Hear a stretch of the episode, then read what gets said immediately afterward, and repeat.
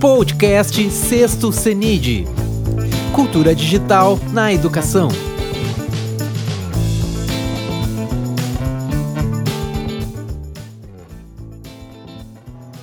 Olá! Na palestra dessa noite, nós vamos falar sobre cultura digital na educação. Quem vai nos ajudar nessa reflexão é Larissa Santa Rosa, que trabalha no Centro de Inovação para a Educação Brasileira. Aproveito, Larissa, para agradecer muito a parceria do CIEB na realização desse evento e dessa palestra de abertura. É com você, Larissa. Obrigada, professor Adriano. Também agradeço em nome do CIEB pelo convite de estar participando da sexta CENID. Bom, sou Larissa Santa Rosa, sou pedagoga e estou muito feliz de estar participando da, da sexta CENID. Infelizmente, a gente não pôde estar em um momento presencial, mas que bom que a gente tem a tecnologia que nos permite, permite que a gente se conecte e possa compartilhar conhecimento nesse momento de tantas incertezas e que a gente está precisando se reinventar a cada dia. Bom, mas por que é que eu estou aqui, né, para falar sobre cultura digital na educação? Eu sou pedagoga, tenho uma experiência profissional em educação pública e tecnologia, e hoje eu estou analista em educação no CIEP. Eu acho que alguns de vocês conhecem o CIEB, ou já ouviram falar, ou já acessaram algum material que a gente tenha produzido. O CIEB é o Centro de Inovação para a Educação Brasileira, é uma organização sem fins lucrativos que foi fundada em 2016 pela nossa diretora-presidente Lúcia Delaello. A nossa missão é promover a cultura de inovação e o uso da tecnologia para impulsionar a qualidade, a equidade e a contemporaneidade nas escolas públicas brasileiras. A gente, claro que a gente entende, não, não acha que a tecnologia vai mudar todas as, resolver todos os problemas da educação pública brasileira, mas a gente acredita que por meio da tecnologia, a tecnologia permite enfrentar muitos, alguns desses problemas que a educação pública. Bom, vamos lá. Então, com, com esse objetivo de falar um pouco do que o CIEB faz para apoiar a aproximação da escola à cultura digital, nós vamos conversar um pouco hoje sobre a importância desse tema para a educação nos dias de hoje, como se comporta o acesso à internet que dispositivos são utilizados para acessar a internet no Brasil, o que a BNCC fala sobre a cultura digital e a aproximação da escola à cultura digital. E no meio disso, o que os alunos aprendem e qual o impacto das novas tecnologias para os professores. E para começar, eu trouxe um, uma citação do livro Cultura Digital, Educação Midiática e o Lugar da Escolarização, de David Buckner, em que ele diz: se as escolas, de certa forma, não foram atingidas pelo advento da tecnologia digital, o mesmo não pode ser dito da vida das crianças quando estão fora da escola. A gente vai começar essa reflexão pelo final dessa citação, quando ele nos diz que quando ele nos diz que a tecnologia, ela não pode, não pode, a gente não pode dizer que ela não impactou a vida das crianças fora da escola. E por que, que a gente não pode dizer que ela, que ela não impacta a vida dessa criança e criança que seja jovem, um adolescente, fora da escola? Esses jovens, esses adolescentes, eles são os nascidos nativos digitais. Né? Eles são os nascidos na era web 2.0 a uma vida mediada por tecnologia. Eles nasceram e já têm essa vivência totalmente mediada por tecnologias. E a pesquisa PIC Domicílio 2018 ela corrobora com essa situação quando nos diz que 70% da população brasileira tem acesso à internet. E essa população, esses 127 milhões de usuários, são usuários acima a partir de 10 anos. Então, a gente tem um número muito expressivo de usuários com acesso à internet. São 46,5 milhões de domicílios brasileiros que possuem acesso à internet. Em 2017, a gente tinha 61%. Em 2018, a gente está com 67% de residências com acesso à internet.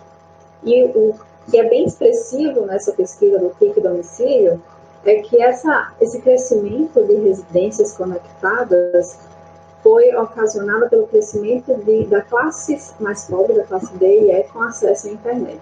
Então, as classes D e E em 2017, elas tinham 42%, de, eram 42%, e em 2018, 2018 a gente tem 48% de residências das classes D e E conectadas.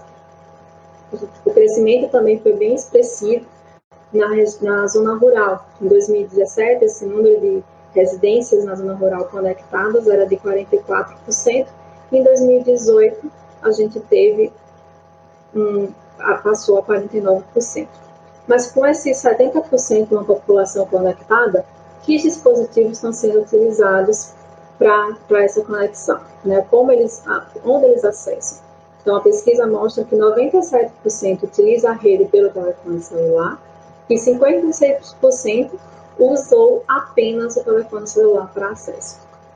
Um dado que eu achei muito curioso do Clique Domicílio é como nas Smart TVs, a presença das Smart TVs tem crescido bastante nas residências do, do, do Brasil. Claro que essa presença ainda é maior na, nas classes mais, ri, mais ricas, mas em 2017 a presença das Smart TVs nas residências era de 22%, em 2018 a gente está com 30%. Se a gente for comparar 2014 a 2018, a gente tem um crescimento ainda maior. E considerando que essa presença, mais uma vez eu repito, está sendo, ela é mais expressiva nas classes mais ricas, mas a gente vai aguardar a TIC do homicídio de 2019 para ver se esse aumento também aconteceu nas classes mais baixas. Mas com essa população tão conectada, né, tão, tão expressivo, 70, um país com 70% da sua população conectada, claro que a gente não está falando que todo mundo tem acesso à internet, a gente sabe que ainda tem um número de pessoas que ainda não possuem esse acesso, mas esses 70%, o que, é que os usuários estão fazendo quando acessam a internet? A pesquisa mostra que 50% ouvem música, 34% assistem filmes e apenas 26% produzem conteúdo para colocar na internet, conteúdos próprios seus para colocar na internet. E a gente não vai entrar no mérito da qualidade desse conteúdo, mas a gente está atento a esse número de 26%, como ele é muito pequeno para a produção de conteúdo próprio para a internet. E isso é um reflexo de que nosso usuário de internet é um usuário consumidor. E a gente precisa de um esforço para transformar esse usuário consumidor em um usuário crítico e um criador de tecnologias. Com essa, essa presença tão marcante da tecnologia na vida dessas crianças, desses jovens, a tecnologia também está mudando as profissões. Uma pesquisa da Dell, de 2018, que aconteceu com jovens de 3 a de 16 a 23 anos, desculpa, no Brasil, 85% dos jovens que foram entrevistados, eles querem trabalhar com desenvolvimento ou implementação de novas tecnologias. 85% das profissões que existiram em 2030 ainda não foram criadas. Então, a gente vê o quanto impactante é a tecnologia nas profissões, o que também não quer dizer, e a própria pesquisa nos diz isso, que as profissões que nós conhecemos hoje, elas não serão extintas, a gente não está dizendo que elas serão extintas, mas elas também estão sendo e vão ser ainda mais impactadas pela tecnologia, que o vetor de mudança será justamente essa parceria homem e máquina. Então, todas as profissões serão impactadas, mesmo as que a gente conhece hoje, e outras mil vão ser construídas. Nessa, nessa linha de que a gente tem jovens nascidos na cultura digital e que a tecnologia impactando profissões, a gente tenta fazer esse desenho do que seria cultura digital. A gente já sabe que o uso da cultura digital ela muda comportamento e por isso, em essência, ela é cultural. Então a gente pode dizer que cultura digital é estimular transformações tecnológicas, é adaptar e melhorar o que é preciso e descartar o que não é e traduzir necessidades e desejos de, de todo um coletivo. Mas Diante disso tudo, que a gente iniciou com aquele com o final da frase do Butler, que a gente fala que se que todas as crianças fora da escola são atingidas pela educação, pela tecnologia, o que é que está acontecendo com as escolas? Como o que é que está sendo feito para que a tecnologia atinja a escola ou o que já foi feito? Nesse sentido, é que a Base Nacional Comum Curricular ela vem na tentativa de modificar a educação básica em direção ao desenvolvimento de um estudante que seja de maneira consciente no meio digital a tecnologia dentro da sala de aula. Competência, já das 10 competências, ela tem uma competência geral, a número 5, que é exclusiva para a cultura digital. A, a competência número 5, a competência de cultura digital, ela diz utilizar, criar tecnologias digitais de informação e comunicação de forma crítica significativa, reflexiva e ética nas diversas práticas sociais, incluindo escolares, para se comunicar, acessar e decisões, produzir resolver problemas e exercer protagonismo e autoria na vida pessoal e coletiva. Essa competência que o estudante tem que ser capaz de compreender, utilizar e criar tecnologias, na primeira versão da BNCC, o verbo criar não estava presente. E para o CIEB, CIEB teve uma grande participação na construção da BNCC, participou das, da nova versão da BNCC também, nas audiências públicas, junto com outras instituições.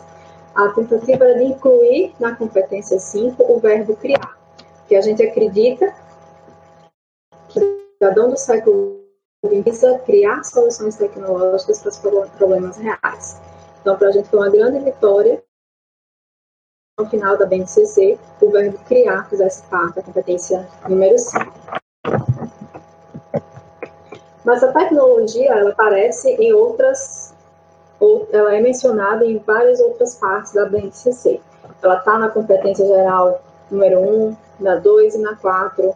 Ela aparece entre os direitos de aprendizagem e desenvolvimento da educação infantil. Ela está nas competências específicas de área no ensino fundamental e médio e nos objetivos de aprendizagem, desenvolvimento e habilidades. E se vocês tiverem curiosidade, quiserem saber um pouco mais sobre o que a gente fala sobre os conceitos e conteúdo de inovação e tecnologia na BNCC, o CIEB tem a nota técnica número 12, onde a gente traz um total de habilidades que são referentes à tecnologia, ao uso da tecnologia. Esse total de habilidades na nota técnica 12, ela é até os anos finais do ensino fundamental. A gente não traz as outras etapas do ensino médio, mas até os anos finais do ensino fundamental. E está disponível no nosso site, na, no link notas técnicas. Se vocês tiverem curiosidade em saber mais, pode ir lá consultar essa nota técnica. É bem legal. Mas o, o uso, a aproximação da tecnologia e o uso da tecnologia para a BNCC, ela tem diferentes objetivos em cada etapa de ensino. Na educação infantil, a BNCC diz que o objetivo da tecnologia é estimular o pensamento crítico, criativo e lógico, a curiosidade, o desenvolvimento motor e a no ensino fundamental, a BNCC nos diz que a tecnologia, o objetivo da tecnologia é permitir ao estudante usufruir essa tecnologia de forma consciente, crítica e responsável, tanto no contexto de sala de aula, como em, situações do seu dia a dia, de sua vida. Já no ensino médio, esse objetivo é que o estudante possua um papel mais pro progresso da aprendizagem quanto no uso das próprias tecnologias. Mas, diante, é, se, se o objetivo da BNCC é que a gente use a tecnologia com alunos para que eles construam conhecimento com isso, tecnologia das TEDx, quais são os conteúdos sobre tecnologia que posso trabalhar na escola? Né? Que conteúdos? O que é que eu preciso ensinar sobre tecnologia para que meu aluno tenha, construa conhecimentos com e sobre as TEDx? E é aqui que entra a contribuição nessa aproximação de cultura digital e escola. O CIEB construir o currículo de referência em tecnologia e computação. A gente uh, entendeu as dificuldades que secretarias de, educação, escolas, têm em transpor orientações da BNCC para a construção de seus próprios currículos e propostas pedagógicas. Então, o currículo de referência em tecnologia nasceu daí. A gente buscou experiências tanto nacionais e internacionais, como a própria BNCC, o currículo da cidade de São Paulo, Sociedade Brasileira de Computação, as experiências do Reino Unido, dos Estados Unidos e da Austrália. E esse currículo de referência ele tem o objetivo de oferecer diretrizes e orientações para apoiar as redes de ensino a incluir em seus currículos temas de tecnologia e computação. Então, pretende que esse currículo, né, a nossa intenção é que ele venha oferecer, que ofereça essas diretrizes e orientações para apoiar esses gestores a construir seus currículos escolares. Qual é o nosso público? Esse currículo referência do a quem ele atende? Ele, ele é da educação infantil ao ensino fundamental e vem para oferecer a esses gestores e professores a orientação e inspiração para a aplicação de práticas que ajudam a desenvolver nos estudantes essas competências e habilidades relacionadas à educação. Então, esse currículo, ele não vai até o ensino médio, tá? Então, ele só é da educação infantil até os anos finais do ensino fundamental.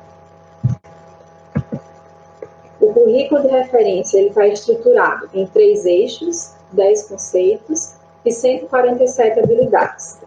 Os três eixos são cultura digital, tecnologia digital, pensamento computacional. E 10 conceitos divididos para esses três eixos. No eixo cultura digital, a gente tem o letramento digital, cidadania digital, tecnologia e sociedade. No eixo tecnologia digital, os conceitos são representação de dados, hardware, software, comunicação e redes. No eixo pensamento computacional, são trabalhados os conceitos abstração, algoritmo, decomposição, reconhecimento e padrões. E tudo isso se junta às habilidades para cada conceito junto com outros pontos de destaque. Os eixos, o que quer dizer cada, eixo, cada eixo desse currículo de referência? Né? Os três eixos ele têm características diferentes. O eixo cultura digital, ele se aproxima de outros temas, como a sociedade da informação, cybercultura, revolução digital e era digital, e ele vem para compreender as relações humanas que são fortemente mediadas por as tecnologias e por comunicações digitais. A tecnologia, o eixo tecnologia digital, ele é mais amplo e ele, está, ele se refere ao conjunto de conhecimentos relacionados aos computadores e suas tecnologias, em especial a redes e à internet. O eixo pensamento computacional, ele refere-se à capacidade do, do estudante, do indivíduo, de resolver problemas considerando conhecimentos e práticas de computação e aí ele se junta a outros pilares fundamentais do intelecto humano, que é ao lado da leitura e do método. Junto com esses pilares, a gente acredita que esse estudante vai ser, ele vai ser capaz de explicar em, seus, em, em sua complexidade. E por que usar o currículo CIEB? Né? Qual a diferença do currículo de referência da educação infantil e ensino fundamental do CIEB. Esse currículo, além de todos os três eixos, os seus conceitos e as habilidades, ele traz práticas, né, como desenvolver aquela habilidade, traz qual é a, a, a habilidade da BNCC, então a gente tem esse alinhamento à BNCC, avaliação, como avaliar esse aluno para saber se aquela habilidade foi atingida, materiais de referências e o nível de adoção de tecnologia da escola e do professor. Então, cada habilidade, ela requer que essa escola, que esse professor tenha um nível de adoção.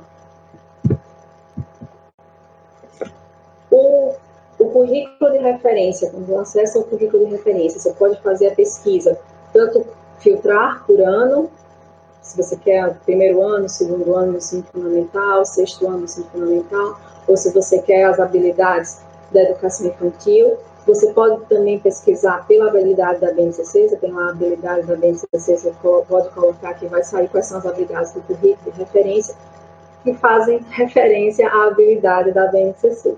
E ou materiais de referência também vocês podem estar colocando que vai sair que também a gente consegue filtrar as habilidades do currículo de referência CIEP. Os temas de tecnologia e computação desse currículo, ele pode ser trabalhado tanto como uma área específica ou de forma transversal. O que, vai, o que vai definir como é que ele vai ser aplicado, como é que ele vai ser trabalhado numa rede de ensino, é o nível de adoção de tecnologia das escolas e dos professores. Se eu tenho um nível de adoção de tecnologia básica, pode ser que esse meu que o currículo, as habilidades, temas de tecnologia do currículo sejam trabalhados de forma transversal. Mas se já tem um nível de adoção de tecnologia mais avançado, tanto nas escolas, na escola quanto os professores também, essa já pode ser um componente curricular ou posso trabalhar de forma mais específica para aquela, para aquela escola. Então, vocês, vocês podem acessar o currículo de referência no nosso site, currículo.ciere.net.br. Essa é a primeira imagem que vocês vão ter quando acessarem a página, a nossa mandala, onde traz as etapas de ensino, os nossos três eixos e, as dez, e os dez conceitos. Então, é a mandala do currículo CIEB, bem famosa, algumas redes de ensino já utilizam, tem até expostas em suas salas, em suas salas. Logo abaixo da mandala, vocês vão ter dois links, ou vocês fazem, fazem download em PDF, ou vocês acessam a página para fazer a pesquisa e os filtros, como eu falei antes, os filtros por etapa de ensino, por ano ou por, por habilidade. Então, a próxima página vocês acessam online, essa é a página, onde você tem, aqui a gente tem um exemplo de uma habilidade de educação infantil, no eixo cultura digital, no conceito de letramento digital. A habilidade, a prática, como fazer essa habilidade acontecer, qual a avaliação, né? qual, como avaliar a criança, qual é o nível de adoção para poder, de adoção da escola e desse professor para se desenvolver essa habilidade, quais as habilidades também necessárias, quais as competências gerais que faz relação a se compreender conceito da interface e materiais de referência sobre o tema. Então, por favor, tenham curiosidade, vão lá na nossa página, façam download, podem fazer uma leitura com mais calma, podem acessar e fiquem bem à vontade. Como eu falei, esse currículo de referência, ele é da educação infantil aos anos finais do ensino fundamental, mas a gente tem também um outro material, que é chamado Itinerário Formativo Cultura Digital, onde o público é o ensino médio. Então, se aquele currículo referência ele não atende ao ensino médio, mas a gente tem um outro material exclusivo e somente para o ensino médio, que é o Itinerário Formativo Cultura Digital. Ele tem um objetivo também de oferecer diretrizes para apoiar as redes e as escolas a incorporarem nos seus conteúdos curriculares o tema de cultura digital e está totalmente alinhado às competências e áreas de conhecimento da BNCC. O itinerário formativo ele é dividido em unidades curriculares. Nós temos três módulos: o módulo básico, com letramento digital, ciência e pesquisa na era digital, autoria e documentos digitais, cidadania e ética digital, módulo, o módulo intermediário já tá, traz temas como oficina de produção de websites, oficina de produção audiovisual e o módulo avançado com outros temas, os temas mais condizentes e que vai exigir um outro nível também de adoção de tecnologia, tanto de escolas quanto de professores. Mas, neste momento, a gente está trabalhando na construção de um currículo de referência para o ensino médio. Ele está ainda bem no início, a gente está trabalhando, já tem um grupo de consultores que está, junto com a nossa equipe de especialistas no CERO, trabalhando na construção desse currículo de referência para o ensino médio. Então, em breve, a gente vai ter um currículo de referência para todas as etapas de ensino.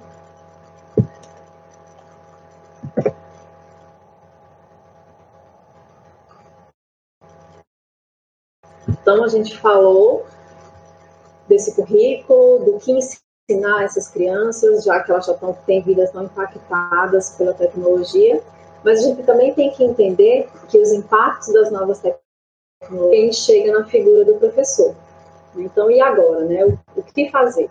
E o que é que o CIEB faz para apoiar esse professor que está é, que precisa se adaptar a esse novo, essa nova maneira de ensinar e a o CIEB que é gratuita, online, gratuita, totalmente gratuita, chamada autoavaliação de competências digitais.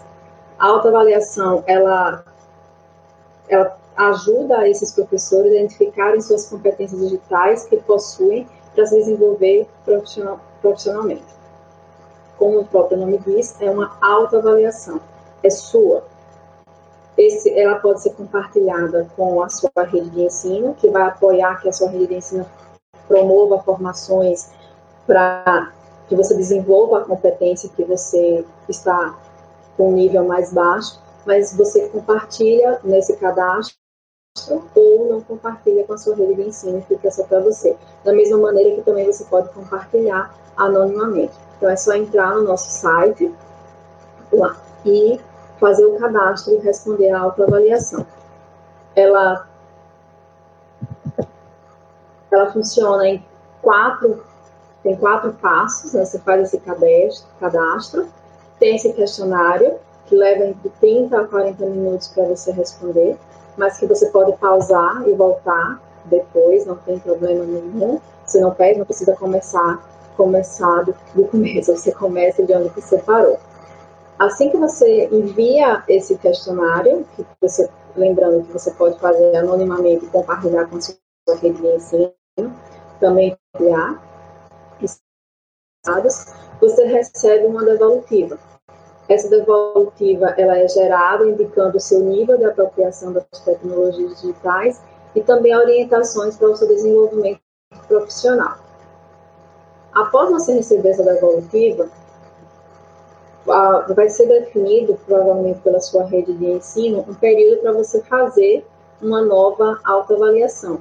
E a ideia é que nesse tempo que você fez a autoavaliação e vai fazer novamente, que por isso que é interessante e as redes de ensino pedem muito que os professores compartilhem os resultados dessa autoavaliação, é para que ela possa desenhar formações para os pontos críticos apontados pela autoavaliação. E aí, nesse, nesse tempo entre que você respondeu e que você vai responder novamente, que formações aconteçam, que vocês possam desenvolver novas competências e avançar naquelas que você já possui. A estrutura da autoavaliação, ela tem 23 perguntas, três áreas e 12 competências digitais. As três áreas é pedagógica, cidadania digital e desenvolvimento profissional. Cada área ela tem uma competência, ela requer uma competência digital que correspondendo às 23 questões, você, você vai ver em cada, como você está em cada competência e em cada nível. A gente está falando tanto em níveis, né? Essa autoavaliação, ela tem cinco níveis. A devolutiva, quando você responde, você recebe a devolutiva, vai indicar em qual dos cinco níveis de apropriação de tecnologia o professor está. Se ele está na exposição, que é aquele nível mais iniciante, na familiarização, na adaptação, na integração ou na transformação. Então, nós temos cinco níveis. A iniciativa vai posicionar você em um desses níveis em cada em cada em cada eixo. A cada uma das três áreas que eu falei com vocês, as áreas pedagógica, cidadania digital, desenvolvimento profissional, para cada uma das três áreas, a autoavaliação e vão existir orientações. Essas orientações elas vão dizer onde vocês estão, em qual nível vocês estão. Se vocês estão no nível de exposição, ela vai dizer lá, você está no nível de exposição. Vai dizer o que é que significa esse nível de exposição e como você pode evoluir.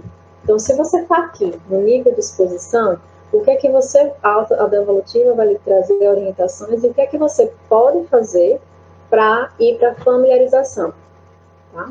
Isso também, quando você compartilha esses, todos esses dados de número de professores vão para uma rede de ensino, essa devolutiva para a rede de ensino também vai com orientações do como ela, ele, o que a secretaria, o que essa rede de ensino pode fazer para que seus professores subam de nível. A ferramenta do, da autoavaliação está nesse link, guiadotec.com.br ela é aberta, qualquer um pode, o nosso público é esse, esse professor de rede pública, mas qualquer professor pode fazer, qualquer pessoa pode fazer, que para poder identificar essas competências digitais necessárias para apoiar que, que aquele estudante use a tecnologia, ele conhecimento com e, e sobre a tecnologia. Então, fiquem à vontade, tenham curiosidade e acessem a nossa ferramenta de autoavaliação. E para finalizar, eu deixo uma reflexão do Paulo Freire, que ele nos diz que a gente está aqui para aprender sempre, né? Que independente de que, que ninguém ignora tudo, ninguém sabe tudo, todos nós sabemos alguma coisa, passando alguma coisa, mas a gente está aqui para estar tá aprendendo sempre. Então, muito obrigada, mais uma vez o CIEB, em nome da nossa diretora-presidente Lúcia Delanhela, agradece. Espero que vocês tenham gostado, que aproveitem esse material. Se quiser entrar em contato conosco, está aqui os nossos contatos, telefone e e-mail. Fiquem à vontade para enviar e-mail, dúvidas, sugestões, críticas e muito obrigada. Este podcast foi produzido pela equipe organizadora do CENID, em parceria com a Rádio Conexão, um projeto de ensino do IFRS Campo Sertão. Composição de trilha sonora e edição de áudio, Felipe Batistella Álvares.